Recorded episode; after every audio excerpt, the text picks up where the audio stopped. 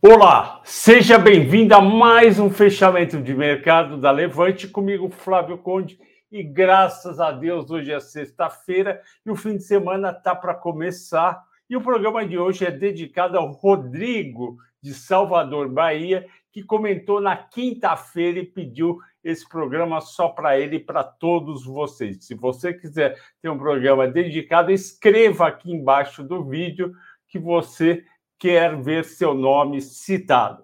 Vamos ao Ibovespa, que teve mais um dia positivo. O dia inteiro operou no azul e fechou com alta de 1,31 a 121.570 pontos, com volume forte de 32 bilhões e meio. Lembrando que há dois dias atrás o volume tinha sido 27 bilhões e eu comentei que estava fraco. Sempre que passa do, dos 30 bilhões começa a ficar bom. 35 é muito bom, 40 é excelente. O que fez o Ibovespa subir no dia foi uma combinação de minério subindo 3%, petróleo em leve baixa, isso é bom para a inflação no Brasil e para os juros menores, bolsas americanas em leve alta e os juros futuros no Brasil mais baixos. Lembrando, eu escrevi no Telegram de manhã que o mercado americano, na verdade, a economia americana gerou 400 e 19 mil empregos no mês de março, só que o mês abaixo do esperado, que era 490 mil, só que no mês de fevereiro foi aumentado o número de 675 mil empregos para 750 mil. Eu tenho um baita orgulho dos Estados Unidos. Os Estados Unidos é um país feito para dar certo, e a coisa mais importante para um país ter um crescimento econômico consistente não é taxa de juros baixa nem, nem inflação baixa, é você gerar emprego mensalmente, porque você está trazendo pessoas e famílias de volta para um consumo maior do que estavam anteriormente. Isso é muito bom e lá o, a taxa de desemprego está abaixo de 4% a 3,8%. Quisera eu que o Brasil gerasse 400 mil empregos por mês. De toda forma, a gente também está gerando emprego. O último número foi importante em 320 mil. Além disso, no Brasil, o dólar caiu 2,5% para incrível 4,67.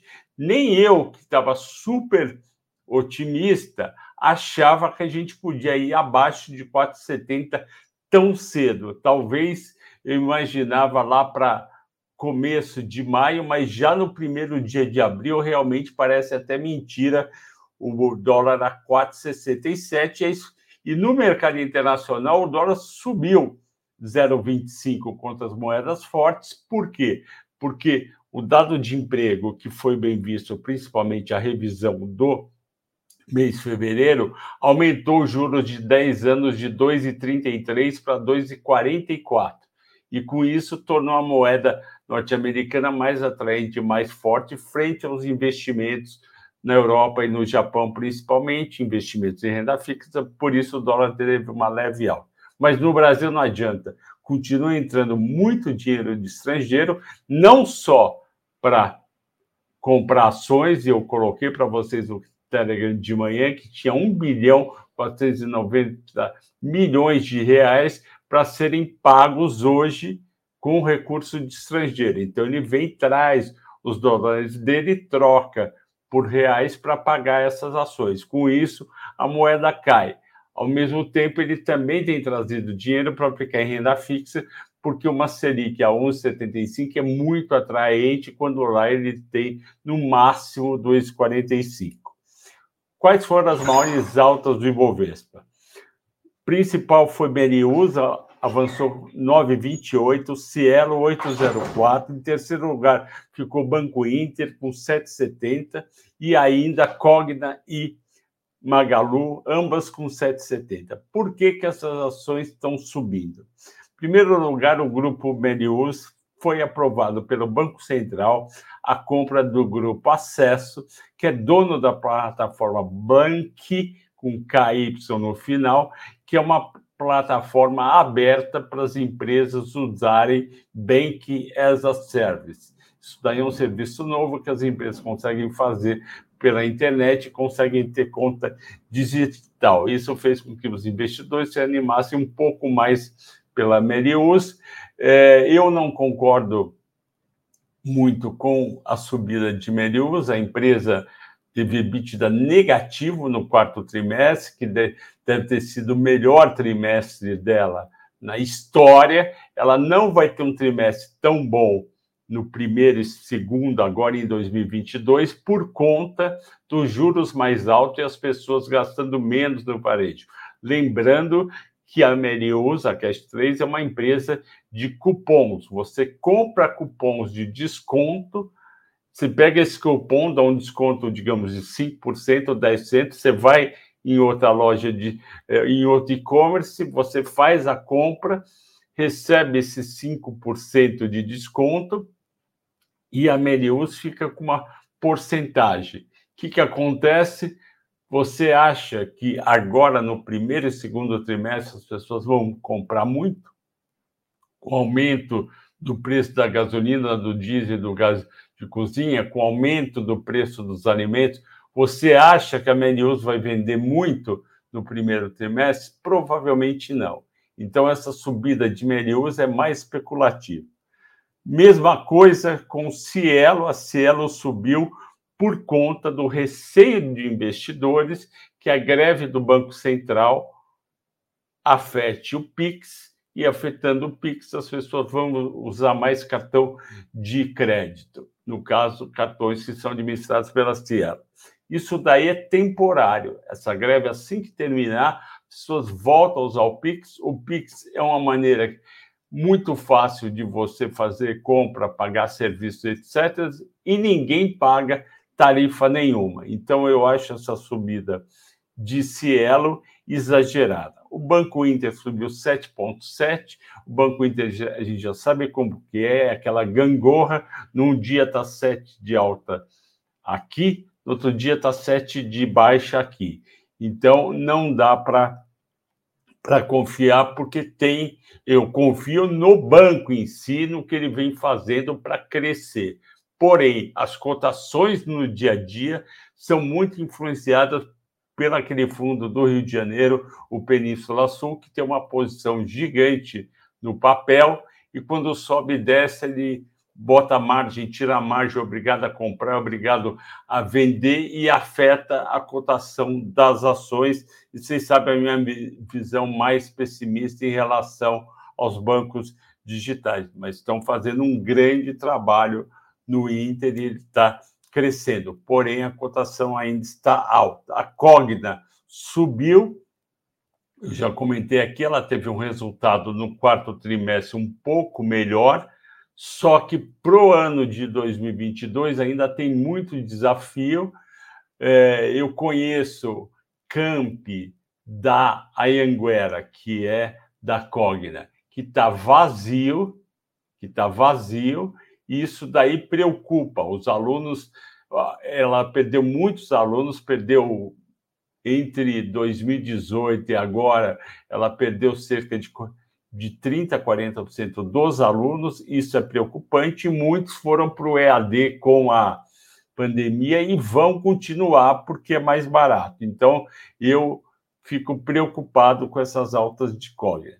Magalu sub 7,7 faz sentido apesar dela provavelmente ter, junto com a Via e com as lojas americanas, um primeiro trimestre muito difícil, com vendas fracas, tirando aquela promoção, no caso da Magalu, que ela faz nos primeiros dias do ano.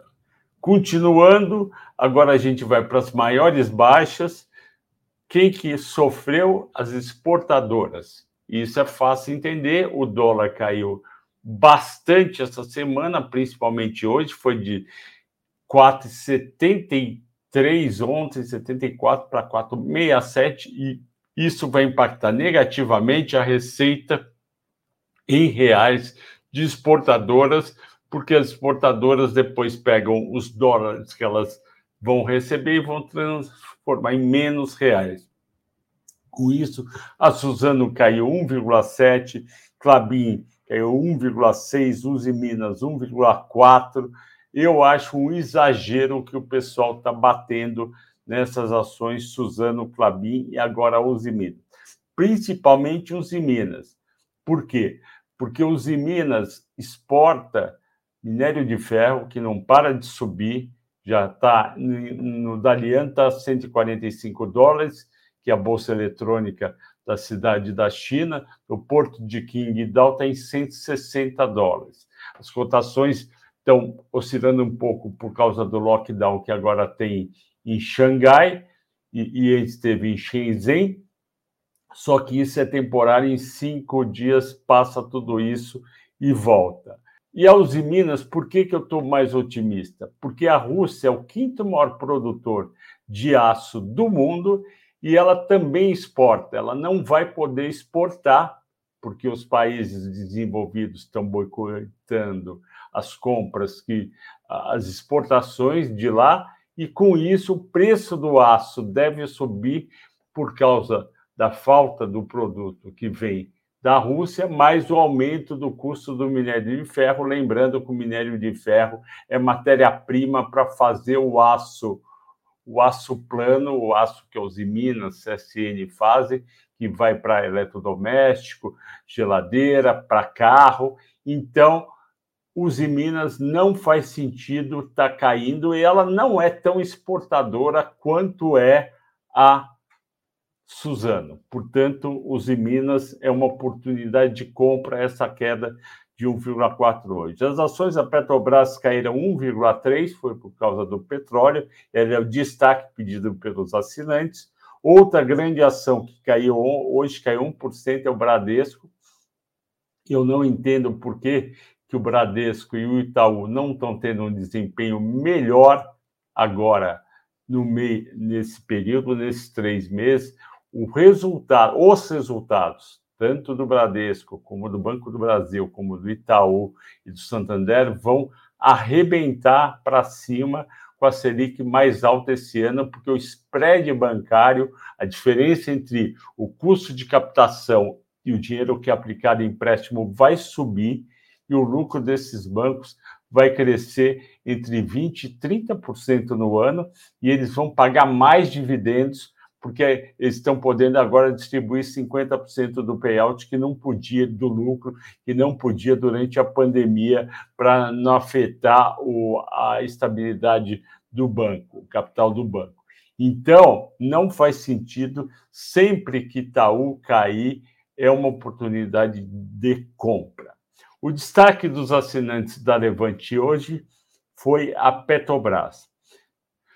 Petrobras eu conheço muito bem e comento praticamente todo dia no Telegram e às vezes aqui no nosso fechamento. E a questão da, da Petrobras é a seguinte: a Petrobras nunca teve um lucro tão alto e ela está muito barata, ela está num PL 3 um EV/EBITDA 3,5, enquanto o PL histórico dela é 7 e o PL da, por exemplo, da ExxonMobil, que é uma petrolífera privada americana, está em 15 vezes. A diferença é enorme. E por que, que isso acontece? Porque o investidor não acredita em algumas coisas. Em primeiro lugar, não acredita que a paridade do preço da gasolina, do diesel e do gás vai continuar com o mercado internacional. Eu entendo esse medo, mas eu acho que não vai acontecer. Em segundo lugar, o investidor teme que o líder das pesquisas, no caso o candidato Lula, vença a eleição e, como ele já falou, a gente tem que abrasileirar o preço dos combustíveis. A gente não tem, a gente que eu digo, a Petrobras, ele acha que a Petrobras não deve é, tantos dividendos para enriquecer o investidor, principalmente estrangeiro, e que ela deve investir em refinarias. A gente sabe o que aconteceu com a Petrobras na época do Lula, da Dilma e do PT.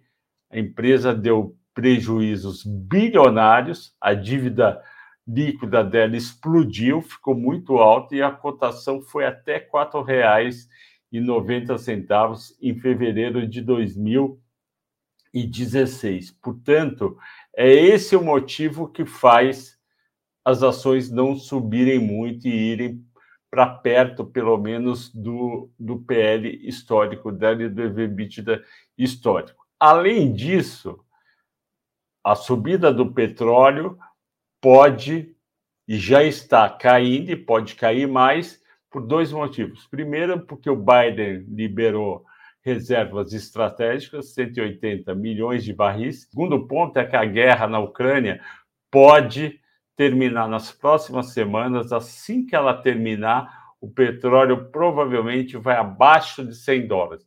Isso vai afetar negativamente as ações petrolíferas, não só a Petrobras, mas, com, mas também a PetroRio e a 3R. A PetroRio e a 3R a gente tinha na carteira Small Caps, tiramos na segunda-feira, e eu convido a todos que acompanham esse fechamento de mercado todo dia, que seja um assinante da série Small Caps que eu faço junto com o Fábio, ok, pessoal?